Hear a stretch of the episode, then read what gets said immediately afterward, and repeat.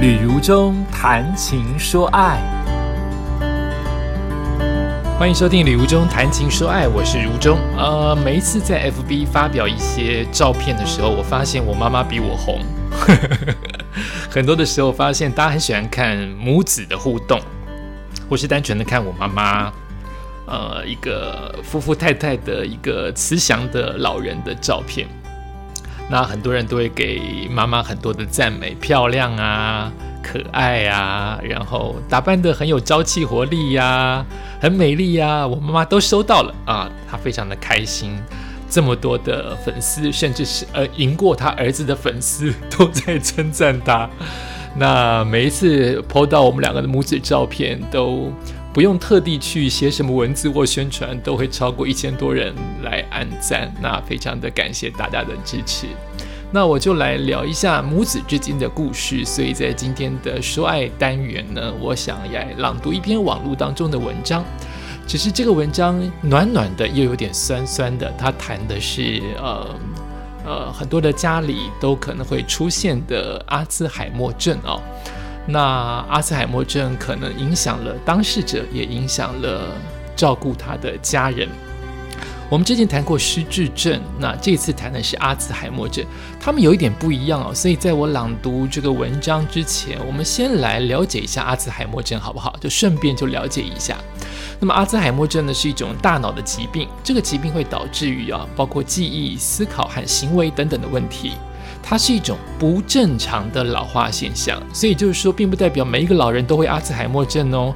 出现阿兹海默症的老人，并不代表是绝对啊，你你老了，你健忘了就是阿兹海默症，或是你一定会得到阿兹海默症。当你老的时候，不是这样子的哦，它是一个不正常的老化现象，它也不是精神疾病。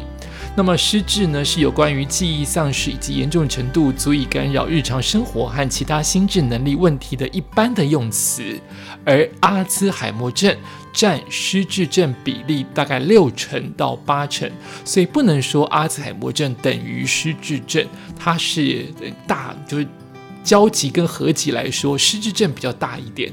阿兹海默症在它的比例来说来说是占失智症其中的六成到八成的一个百分比。那么，呃，我没有找到台湾的阿兹海默症的病患到底有多少。我看到网络当中，他提到了美国已经有超过五百万人。患有阿兹海默症，然后随着六十五岁以上的美国人口的比例不断的增加，患有失智或是患有阿兹海默症的人数也是每年在增长的。那我刚才说到，它不仅是影响患者的本身，它也影响到照顾的家人呢，甚至很多照顾阿兹海默症的家人或他的亲朋好友都因此出现了情绪紧张和忧郁症等等的问题。阿兹海默症会随着时间的恶化，最终会导致往生。那么，尽管症状大不相同，但大多数人注意到的第一个最严重的问题就是健忘。那这使得这些患者跟他的家庭生活、工作生活，以及所有跟他有关的爱他的亲朋好友，常常在互动当中感觉到他本身的力不从心，以及其他人的心理当中的失落。那么，其他的症状也包括除了刚才所说的失智之外，还包括了精神当中的错乱。还包括了在熟悉的地方迷路。我刚才我们家的东西忽然打翻了，因为现在这几天录音的时间呢，外面都是吹大风，没有下雨，很晒的情况之下，风超大。我们家的纱窗上次既然都掉下来了，这次又掉了一些盆栽跟一些呃，我放在室内以为安全的东西，通通都打翻了。好，回归到阿兹海默症，我们刚才说过它。可能的症状还包括了精神上的错乱，在熟悉的地方迷路，将当东西放错，以及说话还有书写等等的问题。顺便继续来了解阿兹海默常见的十个警讯啊，这十个警讯不全然是有十个讯息就代表这十个讯息你是阿兹海默症，而是有这样的讯息，你可能需要带着你的啊这一位亲爱的或。可能患有阿兹海默症的家人或是好朋友，开始去跟医生检查了哈。也许早一点发现，就可以早一点的，呃，应该不用办法治愈啊，应该是早一点的延缓。它的严重性的到来。这十个警讯包括：一、影响日常生活的记忆力的改变，常常你得到资讯之后马上就忘记了，是所有失智症早期最常碰到的征兆之一。包括你可能不停的问同样的事情。包括你根本忘记这个日子或这个活动是哪一天发生，或是它已经发生了，或是也许你连自己的生日都忘忘掉了，等等等等。第二点就是计划的事情或解决问题有它的困难点。有些人可能在于规划或是执行计划当中，处理数字当中出现了困难。以前可能九九乘法表很容易就背出来，可是现在怎么想都想不起来。发现解决问题有它的困难存在了，可能也包括了无法专心，甚至需要同一件事情明明这么驾轻就熟，你以前记账啊、写日记啊，驾轻就熟，现在你可能需要比以前花了五倍、十倍以上的时间都难以完成。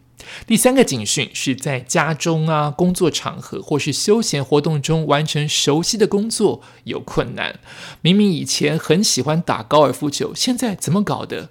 完全忘记了高尔夫球的相关的规则，甚至挥杆啊，甚至在行走当中啊，都会一直在健忘，一直在想事情。很多的游戏规则，通通都慢慢的忘光了。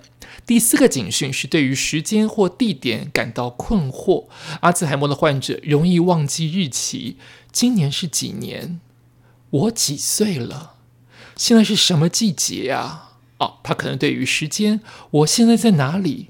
我为什么在这里？哈，对于时间跟地点感到困惑。第五个的警讯是对于了解视觉影像和空间的关系有困难呢。他们可能在阅读、判断距离的远近，或是决定颜色或对比上面出现了困难。以前可能在阅读当中很容易就抓到了阅读当中的了解的一些资讯，现在发现怎么搞的？阅读了老半天还是在同页。读来读去，不知道在自己读些什么。可能以前对于颜色很敏感啊，我可能喜欢穿呃比较亮色系的衣服。现在开始犹豫了，会不知道选择衣服的颜色变成一种困难。第六个警讯是说话或写作的用字上面出现新的困难。他想表达什么，怎么话到嘴边，怎么样都说不出来，完整的句子说不出来。感觉很力不从心，一直想讲。比如说有个例子，不全然哦，但是他举的例子是说，比如说你想讲手表啊，我的手表怎么搞，在哪里？帮我拿一下手表。诶，那个手表的画面。到嘴巴来了，那个那个意象在脑子里了，可怎么讲不出来？最后讲成我手上的钟到哪里去了呢？哦，类似像这样子的一个一个警讯。第七个警讯是物件放错地方，或是失去回头寻找跟重做一次的能力。东西明明固定存折放在固定的地方，没有任何人知道，也不会有人知道。但是你驾轻就熟，很容易的想起来你的存折放哪里。现在你不仅忘记存折放哪里，你还忘记了你有存折啊相关的可能的警讯。第八个警讯，判断力变差或是减弱了。可能你对于金钱价值的判断力，比如说你支付了大笔的金钱去买了一个你可能永远不会买的东西，也许这个东西你需要，你想买，以前可能认为它的价值一百块，你可以判断出啊，它大概九十块到两百块之间，我都会买它。可这次你花了一千块买，你也不懂自己为什么，你会觉得好像就是应该拿一千块来买，判断力。变差或减弱。第九个警讯是退出工作或是社交活动，好像慢慢的就退出了朋友。好像这样子，我很怕我也会。这一段防疫期间，我有特意感觉要越越变越窄，不仅是不仅是遵守遵守这个防疫的规定，而是我好像自然而然的就会退出了社交圈。真的耶，那我也我也要知道这个警。我现在十个当中念到第九个，有一个这样的警讯，哈，呃，有一点开玩笑，但有一点点我也要提提醒我自己，哈，有可能要自己小心，退出工作或是社交的活动，对于体育活动啊，或对于朋友圈啊，慢慢的不想经营，到最后觉得我要离开，我要离开这些人、这些事物，我对他没有兴趣了。我对他不再抱有嗜好了，我不想交朋友，我想退出我的工作或是社交圈。第十个警讯就是情绪，还有个性上的改变。你可能会变得很焦躁，很爱吵架，很爱骂人，甚至很困惑、很忧郁、很害怕。甚至你一个人在一起，或跟朋友在一起，或跟家人在一起，你会变得心烦意乱，你很想找他们吵架。忽然觉得很焦虑啊，情绪和个性上的改变，这十个警讯，也许啊，只是也许你出现了其中的几个警讯，你开始反就开始要想一想，是不是可能是阿兹海默症？也许自己想不到，因为你可能已经是阿兹海默症或是相关的疾病的讯息，那你的家人跟你的朋友可以借由这十个警讯想一想，哎。现在我这个关心的朋友是不是有这个其中的一两点得去看相关的医生了呢？这是阿兹海默症的相关的讯息。那回到我今天说爱单元，我想讲一个妈妈得了阿兹海默症，但是她的儿子还是带她去环游世界的故事。报道说啊，爱尔兰有一名四十四岁的男子叫做西恩。他因为不舍得罹患阿兹海默的妈妈哦，可能被送入疗养院，他决定带着他的妈妈环游世界，希望透过不同环境的刺激，让妈妈的病情不再恶化，还能创造母子的回忆哦。这有点难哦。一方面，你创造的是母子之间的互动的回忆，很棒。你可能也创造了自己。跟妈妈的相关的连结，或是很多旅游的经验。可是妈妈现在生病，回应给你的，也许不尽然是你需要的，或是妈妈在行动当中，或是在跟人的互动当中，会有很多的状况发生。所以你一方面有了跟妈妈这样子的一个很棒的一个回忆，一方面他可能也要付出一点点的辛苦跟代价。继续往下朗读哦，他们的旅程长达了十八个月，一年半呢！天哪，去过了尼泊尔、意大利跟南非。虽然妈妈最后因为胸腔感染过世，这段记忆非常的非常的珍贵，没有留下任何的遗憾。西恩说呢，他的妈妈在年轻的时候抱着社会舆论的压力，把她的酗酒的丈夫，也就是西恩的爸爸赶出家门。保护自己的孩子，也就是保护西恩的安全，还拉把他们长大。因为有这样子一个作风强硬的、坚强的妈妈，他们才能熬过很多艰难的日子。西恩说，妈妈的做法在当时是违反了爱尔兰女性的作风，而被社区排解。但她仍然为了生存对抗世界，母爱的伟大喽！在二零一三年，二零一三年，当年七十七岁的妈妈被确诊罹患了阿兹海默症。虽然家人呢有心要照顾，但是仍然抵不过病情的恶化。所以在五年之后，二零一八年，家人开始讨论要把妈妈送到养老院。只有其中的一个儿子，也就是作者西恩，对不起，这是一个报道，应该说这篇主角西恩他持反对的意见。他说：“妈妈一直是很独立的人呢，养老院对他来说不是最好的选择。”因此，西恩决定依循神经内科医师的建议，带妈妈环游世界，所以是经由医生认可的哦。所以这个故事是经由医生觉得说你可以带。哦，所以还是要医生的评估哦。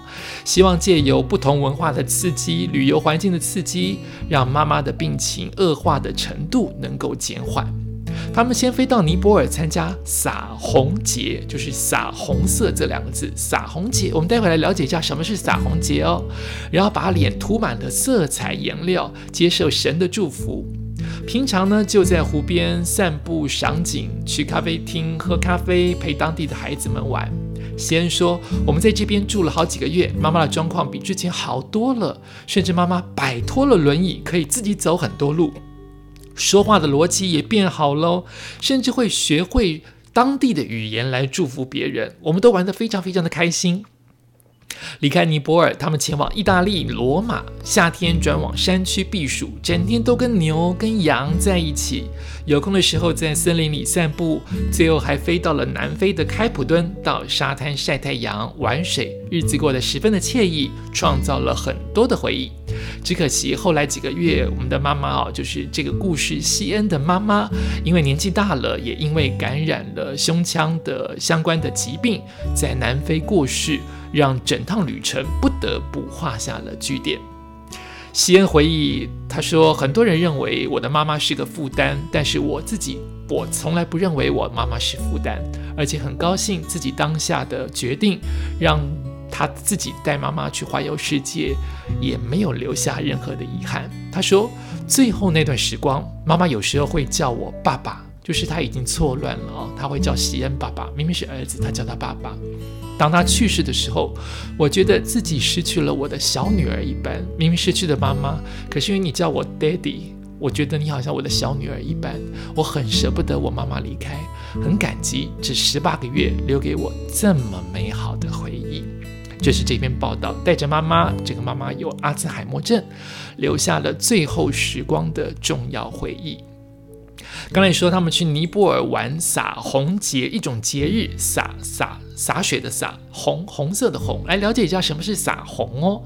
它是一个印度语哦，它代表了一个就是撒颜色的意思哦，撒颜色，撒红节又叫做猴历节、河历节、狐狸节。